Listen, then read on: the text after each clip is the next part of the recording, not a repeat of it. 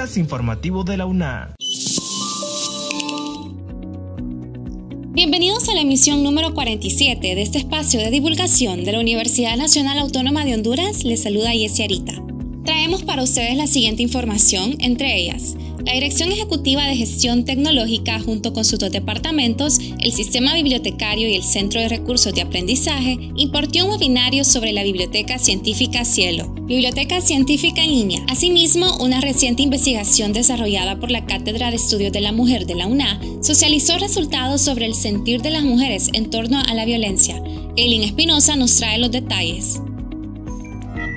Una investigación sobre la violencia de género denominada autoestigma en mujeres jóvenes sobrevivientes de violencia desarrollada por la Cátedra de Estudios de la Mujer de la Universidad Nacional Autónoma de Honduras, UNA, concluyó que un 70% de estudiantes universitarias se consideran violentadas por su condición de ser mujer. Además, un 63% señaló que la violencia recibida les hace sentirse discriminada. Un 46% manifestaron haber sufrido algún tipo de violencia. Un 30 ciento indica que es su padre quien ejerce la violencia, un 17% que es su madre, un 14% un hermano, un 8.1% una hermana y 29.5% señala a su pareja. En el plano de la salud, 23.5% afirma ser violentada por parte del médico, en tanto que un 37.4% por las enfermeras, 7.5% por otro personal del área, 10% por los practicantes y 20.9% por otros empleados. En el tema de educación, un 47.2% por los maestros, un 42.1% por los compañeros y 10% por parte de los guardias de seguridad. Respecto a los tipos de violencia, un 46% reconoció haber sido víctima de violencia verbal, un 17% de tipo física, un 28% de psicológica y un 7% de todos los tipos de violencia anteriormente mencionados. Además, un 4.5% relató que sufre debido a negarse a tener relaciones sexuales con su pareja. En consideración de los agresores, un 7% menciona que la violencia fue recibida por otra mujer y un 52% violencia en términos de abuso tanto de hombres como de mujeres. En relación al tipo de vínculo establecido entre la víctima y el victimario, un 30% indicó que son personas allegadas a su círculo social, un 21% de personas desconocidas, 4% por sus jefes y 7% por parte de los compañeros de clase. El equipo operativo de la investigación está constituido por la doctora Carla Aguilar, coordinadora de la Cátedra de Estudios de la Mujer, la licenciada Ana Saroni Barahona, estudiantes de la carrera de Sociología y la colaboración de la máster Seña Ochoa de Psicología, Angels López y la doctora Anarela Vélez, también de Estudios de la Mujer. La muestra representativa incluyó a 360 estudiantes sobrevivientes y no sobrevivientes de violencia.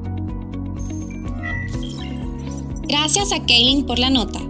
Es muy importante dar a conocer los resultados de esta investigación para concientizar sobre la situación de la mujer en Honduras. Por otro lado, Roger Barrientos nos amplía sobre el webinar Cielo, Biblioteca Científica en línea. Escuchemos.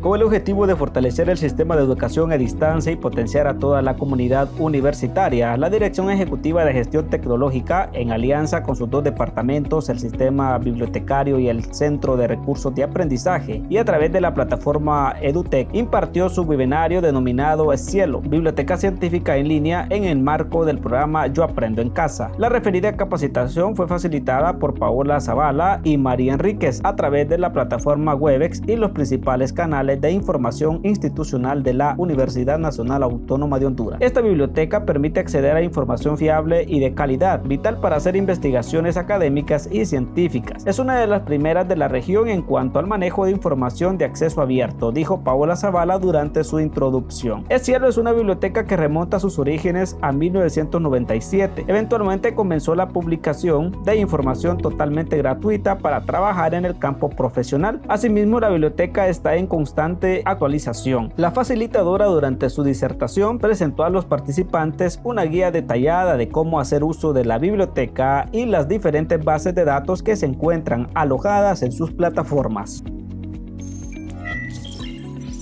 Gracias a Roger Barrientos por la información. Como última nota, Berlin Cáceres, experta en mercadotecnia, nos brinda detalles sobre el impacto de la publicidad y el marketing en tiempos de pandemia, ya que son muchos los emprendimientos que han surgido durante los últimos cinco meses. Escuchemos. empresas o toda persona que está en el rubro comercial va a tener que reinventarse y vamos a tener que tener diferencias en la forma de comunicar esos mensajes, eh, sobre todo porque ahora tenemos, por la situación que se ha dado, ¿verdad? Un mercado que está más atento a la información, que está más em, pendiente de los cambios que se dan y de las situaciones que en este momento, ¿verdad? Se presentan. Con la reapertura eh, de la economía, vemos que eh, la, la, publicidad juega un papel bastante importante desde el momento en que nosotros eh, le, le, damos información tan oportuna al consumidor de en, en, qué horario lo podemos atender, ¿verdad? ¿Qué productos nosotros le sugerimos? Y lo que decía también el maestro Jacobo, me llamó la atención la presentación que decía que, no, que compremos productos de nosotros mismos, o sea, apoyemos lo hecho en casa. Y creo que esa campaña que hasta hace un tiempo se tenía, eh, debe de, calar en nuestra mente, ¿verdad? Para apoyar todo emprendimiento, grande o pequeño. Y como decía también el, el profesor Rivas, eh, muchas empresas que antes eran resistentes al cambio han salido fuera de la caja y se han reinventado y vemos cómo han surgido también nuevos emprendimientos eh, a través de los canales digitales.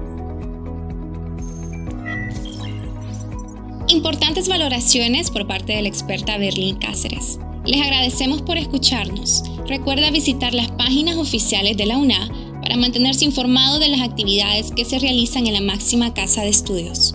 Recuerda buscarnos en las plataformas de Anchor y Spotify. Se despide Yeserita, hasta la próxima. Este es un servicio informativo de la Universidad Nacional Autónoma de Honduras.